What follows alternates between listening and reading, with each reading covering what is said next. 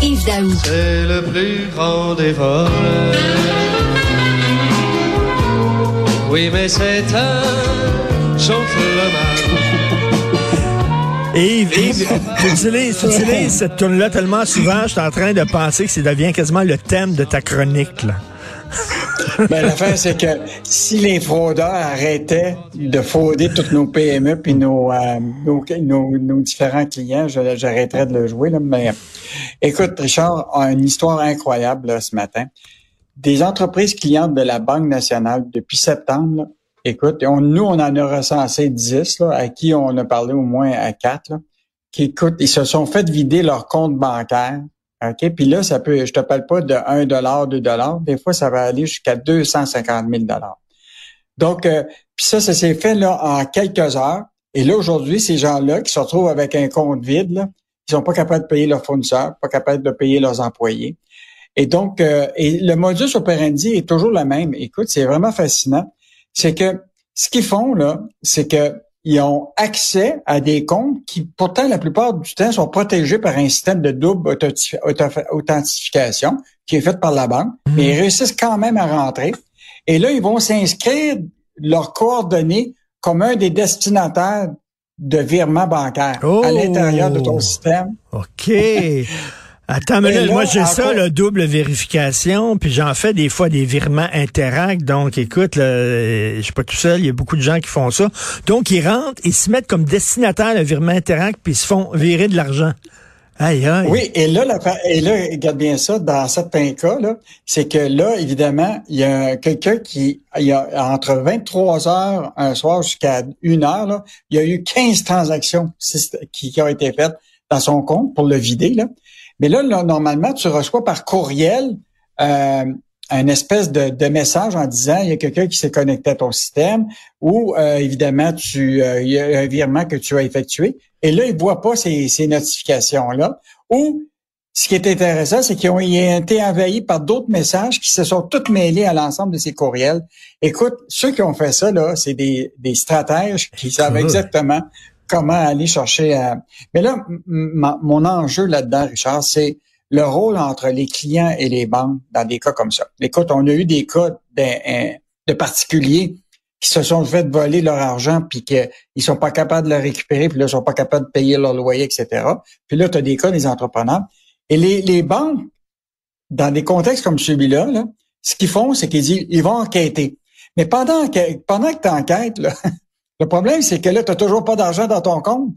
Puis moi, je pense qu'il faut arriver à un moment un système de, comme euh, l'automobile, de no fault. OK?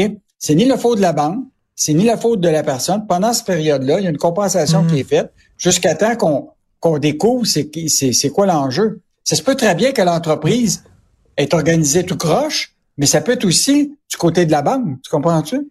Écoute, ils sont, euh, ils sont forts en maudit. Tu sais, des fois, tu regardes Mission Impossible, puis le gars, il sort son ordinateur, puis il rentre dans le système, puis tout ça. Puis là, t'es là, wow, wow, wow, capitaine. Tu sais, voyons donc, ça n'a pas de sens. Mais Christy, c'est ça qu'ils font.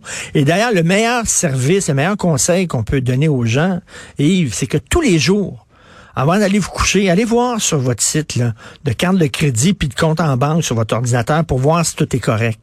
Faites cette vérification-là tous les Mais jours. Richard, une mais euh, tu fais ça, mais une carte de crédit, si tu as une transaction qui n'a pas été bonne, là, la carte de crédit, en général, il te rembourse. OK? Ça, il y a- en général, là, à 90% du temps. Mais dans un cas où c'est une fraude dans laquelle tu te fais vider de l'argent dans ton compte, euh, ben là, écoute, euh, moi, je pense que les banques doivent réagir plus rapidement. Écoute, c'était fait au mois de septembre, là, puis encore aujourd'hui, les clients ont toujours pas accès à leur argent. Hey, Donc, hey. euh, écoute, septembre, on est rendu au mois d'octobre. Donc, euh, écoute, il y a quelque chose qui marche pas dans ce système de compensation-là pour aider les gens qui se font... euh, je comprends très bien que la banque, tu comprends-tu, elle dit, ben c'est peut-être sa responsabilité parce que son système informatique est mal organisé, mais dans bien des cas, ça peut être bien possible Oui. que ce soit la banque. Puis là, la banque doit mener une enquête plus longue avec la police, etc. Donc, Mais- euh, les gens vont se retrouver sans argent. Mais écoute, la- le problème, c'est que les hackers, ils sont tout le temps un coup d'avance des, des, des experts en sécurité qui, qui travaillent pour les banques puis pour les grosses entreprises. Les hackers en connaissent plus, ils en savent plus, ils sont plus vite, ils arrivent avec des nouvelles façons de contourner le mur que les autres ont créé. Hey, écoute, c'est vraiment un sacré problème. Moi, Richard, j'ai une solution pour les banques. C'est quoi qui engage des hackers? Ben oui. Ben oui. Les autres, ils, qui engagent des hackers, les autres, ils savent comment ça fonctionne pour empêcher leurs confrères de pouvoir contre-attaquer. Euh, mais je pense qu'on est rendu dans cette ère numérique-là que même encore aujourd'hui, en 2023, euh, même si on a un système bancaire relativement solide, nos systèmes informatiques euh, sont encore mhm. un peu fragiles. Écoute, les, la Fédération canadienne des, euh, des, entreprises indépendantes, les PME, là, disent qu'actuellement, là, 45 des entreprises avaient été victimes d'une cyberattaque au cours de la dernière année, puis 27 d'entre elles avaient été visées spécifiquement. Tu sais, des fois, c'est des mhm. attaques aléatoires, mhm. mais là, les autres, 27% ont été attaqués directement. Donc, tu sais là, que telle entreprise, là, son système est faible, ou il y a du, du monde en l'interne, etc., euh, qui pourrait peut-être être tenté par euh, à, aller dans les, la base de données. Je pense qu'il y a vraiment quelque chose à faire autour de ça. Puis les entreprises sont très fragiles. Écoute, une PME là, qui a 50 employés va pas mettre 30, 40 millions ben d'investissement en un système informatique. Là. Ben oui, donc ils sont vulnérables puis ils sont vraiment euh, fragiles. Euh, Legault, François Legault a soif d'énergie. Il dit qu'il va avoir d'autres barrages. Bon, euh, hier, c'était l'inauguration en grande pompe de l'immense complexe de la Romaine. Écoute, quand tu regardes la date là, de, la construction de tout ça, au moment où ça a débuté, là, écoute, on parle de 14 ans de temps avant d'avoir une nouvelle, un nouveau barrage. Imagine-toi, là, on est dans une situation où on va manquer d'électricité, même si on prévoit un barrage, là, euh, c'est sûr que Richard et moi, toi et moi, on verra pas ça. on verra pas le nouveau barrage parce que ça va être dans 15 ans. Puis les délais sont, tu sais, tu sais comment les délais sont, sont, sont là. Mais écoute, j'écoutais la conférence de presse hier des, euh, de, à la fois de François Legault, il y avait Pierre Fitzgibbon, évidemment la nouvelle sortie publique de Michael Sabia. C'était la première fois qu'on le voyait comme PDG euh, de la, ben des deux Québec. Écoute, tu te rappelles-tu du film The toi, avec ben Willie Allen? Oui. Bon, ben, Willie Allen, quand il se trouvait des Chinois, il y avait l'air d'un Chinois. Quand ça, là, j'ai eu l'impression que il, est un peu comme League. Là, tout à coup, tu vois Michael Sabia, il est PDG d'Hydro-Québec. Mais tout récemment, je le voyais comme PDG de la Caisse. Puis un autre moyen, moment, je le voyais comme sous-ministre des Finances. Il est partout. Il est partout. C'est qui le gars à côté du pape? C'est Michael Sebia.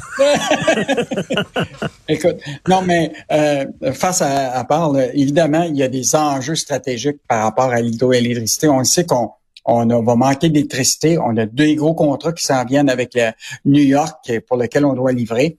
On a l'objectif de la carboneutralité euh, d'ici 2050 pour que au moins on soit efficace de, façon énergétique.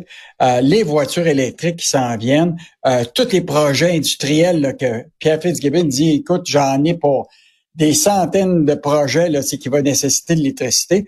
Euh, écoute, la, tâche est énorme. Et là, Michael Sebia s'est annoncé hier qu'il va, d'ici un mois, il va présenter son plan stratégique. et donc, là-dedans, ça va comprendre toutes les possibilités de hmm. produire de l'électricité au Québec. Même le nucléaire? Oui, il en a parlé. Il a, il a dit, d'abord, il, y a deux affaires, Richard. Il y a la question politique, c'est-à-dire l'acceptabilité sociale. Legault a fermé la porte. Il dit, s'il n'y en a pas d'acceptabilité sociale, il n'y aura pas de nucléaire. Mais en même temps, Michael Sebia a quand même le rôle d'aller évaluer cette, cette option-là. Il peut pas dire que cette option-là n'existe pas. Mais tu sais, Yves, en Europe, ils ont besoin de ça, mais ils n'ont pas de cours d'eau comme nous autres. Là. sais, en Europe, effectivement, ils ont besoin de nucléaire, mais nous autres, avec toutes les rivières, tous les cours d'eau qu'on a, est-ce qu'on a vraiment besoin de nucléaire? La question se pose. Ben, mais le problème, c'est que tu as, un objectif quand même de, de remplir des contrats avec euh, New York. Tu as toute la question des projets industriels. C'est un barrage, ça prend 15 ans là, avant de l'avoir. Écoute, t'es mieux d'avoir euh, peut-être qu'on va avoir un appel au peuple d'arrêter de, de, de, faire chauffer notre sécheuse à, à, 6 heures le soir parce qu'on va avoir besoin d'électricité parce que 15 ans, c'est loin maudit là, pour avoir un barrage. Hmm. Et qu'est-ce qu'on va lire? Mais, mais, là, tu dis on sera pas là au prochain barrage. Dans 15 ans, j'espère qu'on va être encore là. là. Je n'aurai pas 92 ans là, dans 15 ans. Là. Non, on va être là, mais on sera peut-être pas là comme commenter ah l'actualité. ça, c'est vrai. qu'est-ce qu'on va lire ce week-end dans le journal? Écoute, euh, euh, Richard, très bonne chronique de Michel Gérard demain à lire. il a fait le recensement de la création d'emplois dans toutes les provinces du Québec, euh, des provinces du Canada et évidemment le Québec depuis l'arrivée de la CAC. Écoute, on est le camp de la création d'emplois au, au, Canada. Et donc, il a fait vraiment une recension. Même les provinces de l'Est créent plus d'emplois que nous autres. En tout cas, c'est incroyable. Donc, euh, Michel euh, va avoir cette chronique-là. Euh, L'autre affaire qui est intéressante, David Descoteaux a rencontré un professeur en statistique à l'Université Laval qui vient de prendre sa retraite. Il était 14 ans. Imagine-toi, il est devenu millionnaire parce qu'il battait toutes les maisons de paris sportifs dans les ligues professionnelles de sport aux États-Unis. c'est un gars, c'est un, un, gars de statistique complètement fou et il a réussi à, à, gagner sur les paris sportifs. Et là, il est devenu millionnaire et il a pris sa retraite comme professeur. Or, il nous explique tout ça, comment des anecdotes, comment il a réussi à abattre les, les paris sportifs des ligues professionnelles.